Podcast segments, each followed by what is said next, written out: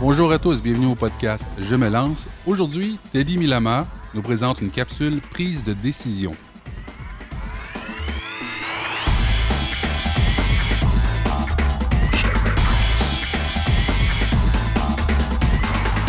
Ici Teddy Milama, bienvenue à notre podcast Je me lance.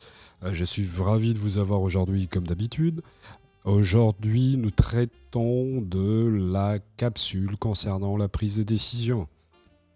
Vous savez, cette, capsule vous aide, en tout cas, on l'a créée de manière à pouvoir vous accompagner dans l'amélioration des résultats de vos prises de décision. Aujourd'hui, le thème va être comment fait-on pour s'assurer qu'on est complètement conscient de notre prise de décision? Nous allons parler d'un outil que j'apprécie particulièrement qui, euh, qui s'appelle la fenêtre de Johari. Euh, le concept est le suivant. Il y a quatre dimensions dans cette fenêtre. Euh, je le résumerai ainsi.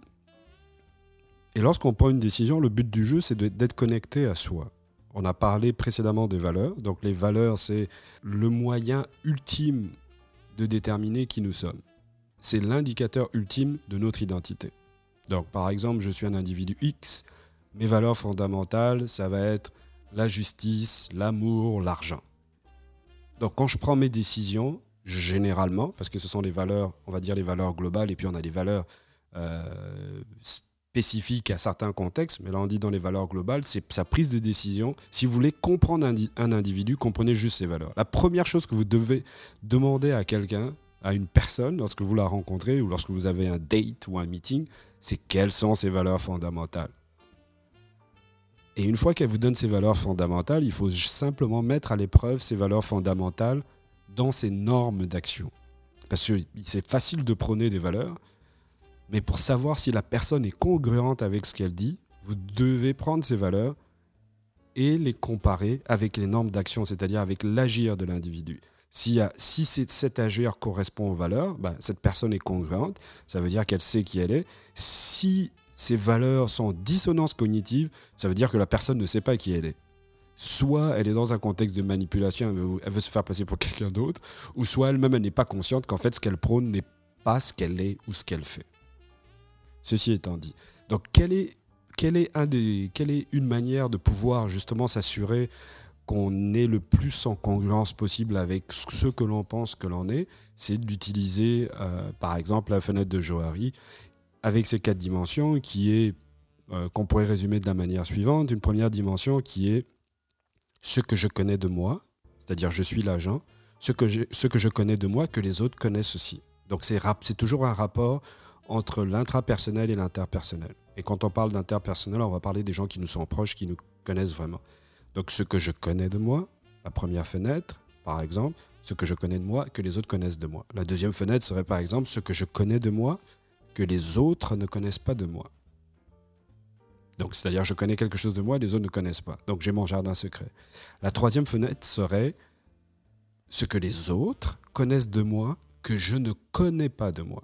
Ça peut nous arriver dans, dans certains contextes, ben, on n'est pas conscient de ce qu'on projette ou de notre communication verbale ou non verbale, et les autres auront, eux, un sens, pourront donner un sens à cela et nous diront, par exemple, Ah, mais tu es comme ça ou tu as fait ceci, tu as fait cela. Et souvent, on peut tomber des nues. Oui, mais je ne suis pas comme ça. Ben oui, tu l'es.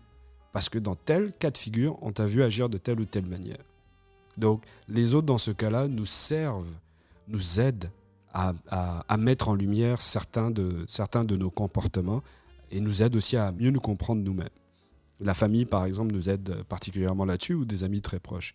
La dernière fenêtre, par déduction, ça va être simplement ce que je ne connais pas de moi que les autres ne connaissent pas. Ça, c'est la phase inconsciente. c'est la phase la plus, comment dirais-je, c'est vraiment la phase du siège de l'inconscience. C'est-à-dire qu'on ne on, sait pas qui, on n'a pas conscience de cette partie de nous, les autres ne l'ont pas. Euh, cette phase inconsciente, c'est celle qu'on va souvent retrouver dans les, euh, dans les, comment on appelle ça, dans les rêves ou dans des situations où notre cerveau est déconnecté. Et pourquoi ceci est intéressant? Pour la simple et bonne raison c'est que lorsqu'on travaille sur soi, le but du jeu, c'est d'arriver à un état d'éveil qui nous permette d'être, entre guillemets, euh, suffisamment conscient pour que lorsqu'on prend une décision, on soit en harmonie avec cette décision. Parce que imaginons que vous soyez toujours dans la phase inconsciente. Ça veut dire que vous êtes en pilotage automatique. Oui, vous êtes en pilotage automatique si vous n'êtes pas conscient de qui vous êtes à chaque fois que vous agissez. Vous êtes, un, vous êtes comme dans les walkers dans Walking Dead. Voilà. Vous marchez juste pour aller, pour aller manger, mais vous fonctionnez en pilotage automatique.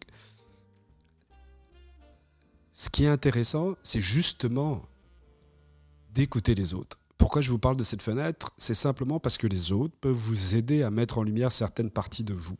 Euh, ces parties de vous vont vous aider dans votre prise de décision.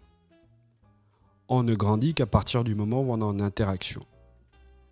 Parce que lorsqu'on n'est pas en interaction, on ne peut pas être confronté. Et lorsqu'on n'est pas confronté, on est dans une zone de confort. C'est la confrontation qui va faire en sorte d'émerger les situations d'inconfort. Et lorsqu'on est inconfortable, on, on l'a vu dans une émission précédente, les émotions sont les meilleurs indicateurs de votre stabilité, de votre bonheur, de votre, de votre harmonie, on va dire, perso.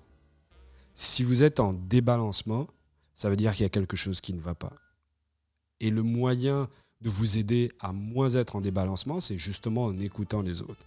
Donc, si vous voulez, en conclusion, si vous voulez être au fait de vous-même et être congruent, écoutez vos amis, écoutez votre famille, écoutez les gens qui vous sont proches, à qui vous avez, euh, les gens qui, à qui vous accordez une certaine confiance, pour vous aider à vous permettre de mieux vous révéler. Je vous remercie de m'avoir écouté. Je vous souhaite une, euh, une bonne émission. On se retrouve pour la prochaine.